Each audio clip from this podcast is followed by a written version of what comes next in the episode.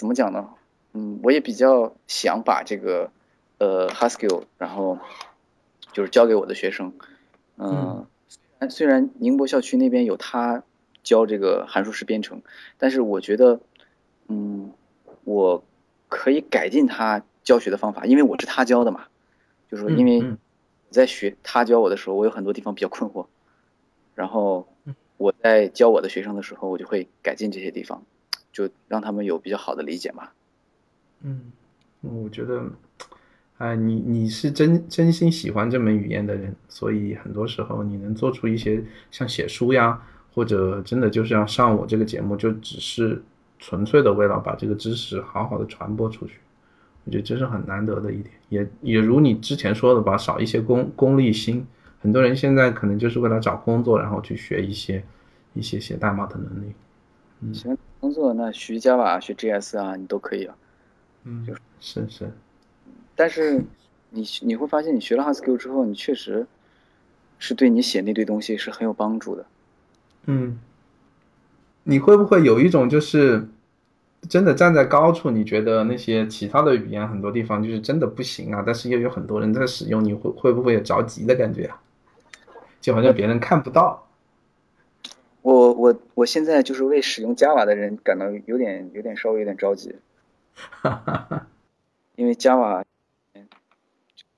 你只要用了，你就陷在无穷无尽的加班里面。是吗？就是就因为这个语言设计的原因，还是还是因为它过于庞大了啊？还是不是过于庞大了？是，嗯，我们先不说生态环境，就是开就是 Java 的这整套的，就是生态环境我们不说，单纯 Java 的语法设计上有非常非常多的怎么讲呢？痛点吧，嗯。首先，它就是一定要借助编编编辑器，文件编辑器帮你自动生成一大堆东西，对吧？这就是就是很不应该的。你之前有 C 加加，然后又有又有，比如说又有又有 C 这这种语言可以借鉴，然后 Java 设计成这个样子，我觉得，嗯，不是很觉得，像像那个。嗯，他们已经提，就说可不可以，就是说 public 和 private 就不要每个每一个那个变量都写这个东西，就是我们 public 冒号下面跟 public 的，写 private 下面跟 private 的，我们这样好不好？就像 C 加加一样，但是设计 Java 那些人就不就就不不去干这样的事情，然后他也不做一些异步的改造，像 C sharp 一样，就是 async 啊之类的，就是嗯嗯，就是就是就是就是不去做。嗯，然后本身它这个语言，我觉得你在用的时候要搞一大堆的设计模式，我这个这个东西就几十种，看得我头都大了。就是我看一些相关的书，刚开始看的时候，我觉得啊这么高大上，软件工程，然后工厂方法，然后单例模式，然后呃 iterator pattern，啊高大上啊，我一定要把这些东西全部都完。然后我现在现在在写 closure，就说。我可以非常明确的告诉，就是，就是用 Java 那些人，我在写 closure 的时候，你的这堆东西我连屁都没用到，你的这些什么 设计模式都没有用到。为什么需要设计模式？我那天去听了一个人的演，去听了一个人的就讲座，为什么 Java 需要特设计模式？因为 Java 这语言非常的粗，它不能把这些模式给它，就是这些模式化的代码给它，给它 kill 掉。嗯。所以你你这些程序员要要一直不断不断不断的去重复这些模式，不断的去搞这些东西，不断的再去浪费生命，我觉得。嗯。当然可能就有点有点偏激，但是嗯，在我们公司来看的话，还有一些创业公司啦，就是说，嗯，确实加程序员加班的比率，嗯，可能确实是要比其他语言的要高，我觉得。但是你可以跟我争论，可能是。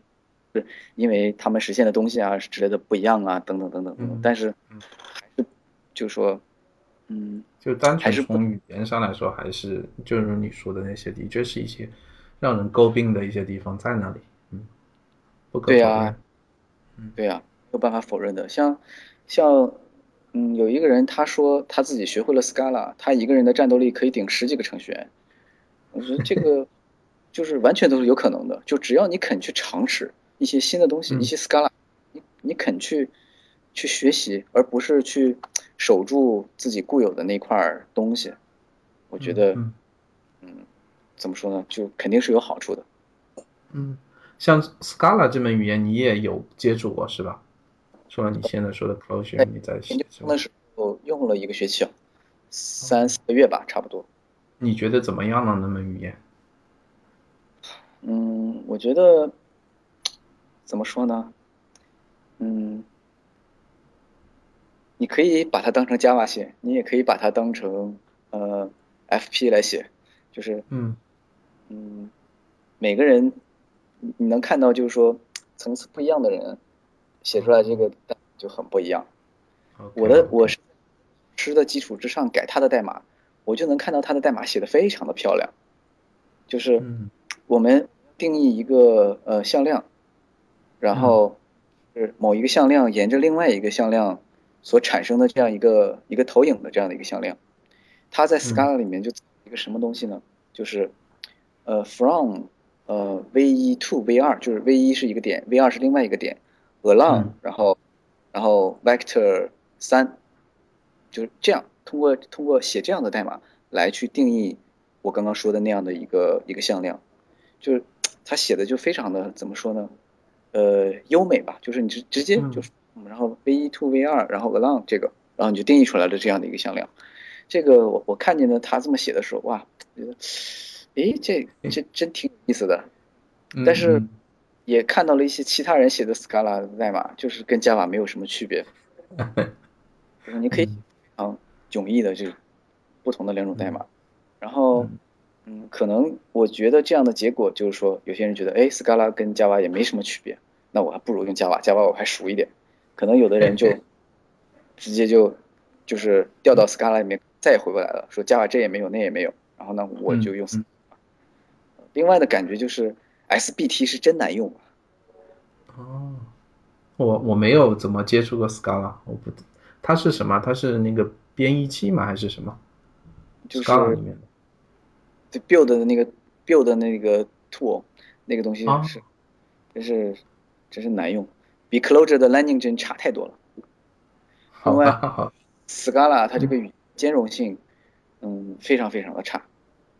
它，嗯，就是说不同版本它译出来的这个 byte code 还不一样，所以说不同的，你你你这个不同的，你写了一段 Scala 的程序，想在比如说二点九上面跑。那你就要在二点九编一次，想在二点一二上跑，那你就在二点一二上编一次，这是，然后，就是我觉得这个这方面的设计是比较失败的，就是对比 Clojure 讲的话，我们项目写到现在还没有遇到一些包的冲突啊，版本这个依赖，然后导致的一些一些崩溃啊，一些就是无法通过编译啊，无法打包啊，这种都没有的。我觉得 Clojure。嗯，这方面确实设计的是比较好。嗯，好，就是如果像我这样，真的就是函数式编程都比较就是很肤浅理解，就是我这现在这个能力，应该是不是接触 Clojure 比接触啊 Haskell 要容易上手一些呢？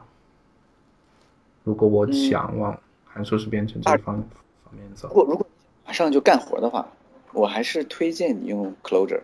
就是因为 Clojure 你可能，嗯，学个几个月，你就可以写出一些比较复杂的程序了。你有一些书，有一本书叫做呃 Clojure Cookbook，里面有一堆的实例。我们现在开发，因为我之前没有看过 Clojure，然后嗯，就是看这本书怎么写 HTTP 服务啊，然后怎么去解析 JSON 啊，怎么去处理日期啊，怎么去处理时间呀，这些东西它那个那都有例子，然后。嗯，就拿来你就可以直接干活了，而不像 Haskell 那样，你要学到，你要真的要静下心来学上那么一年到两年，我觉得你才，嗯，可以去，就是说，拍拍胸脯说我自己可以一个网站呀，或者写个什么工具啊一类的东西出来。所以说，如果想马上就用干活的话，我觉得我还是蛮推荐 Clojure 的。嗯，但是我推荐 Scala。嗯，Scala 的话，嗯，就是怎么讲呢？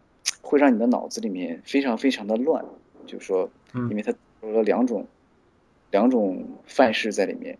我倒是比较推荐的是，你学了 Java，然后你可以暂时去抛弃它一段时间，然后你再学 Haskell，然后你看了之后，哎，你再去看 Scala，你就你就会知道，哎，它这个地方是这样的，那个地方是那样的，是来自 Haskell 的这部分可能我是 Java 里面的一些特性，就是你会对 Scala 有一个更加清楚、清晰的认识。你能你能把它们区分开是吧？里面从哪一边继承过来的这些这些特性？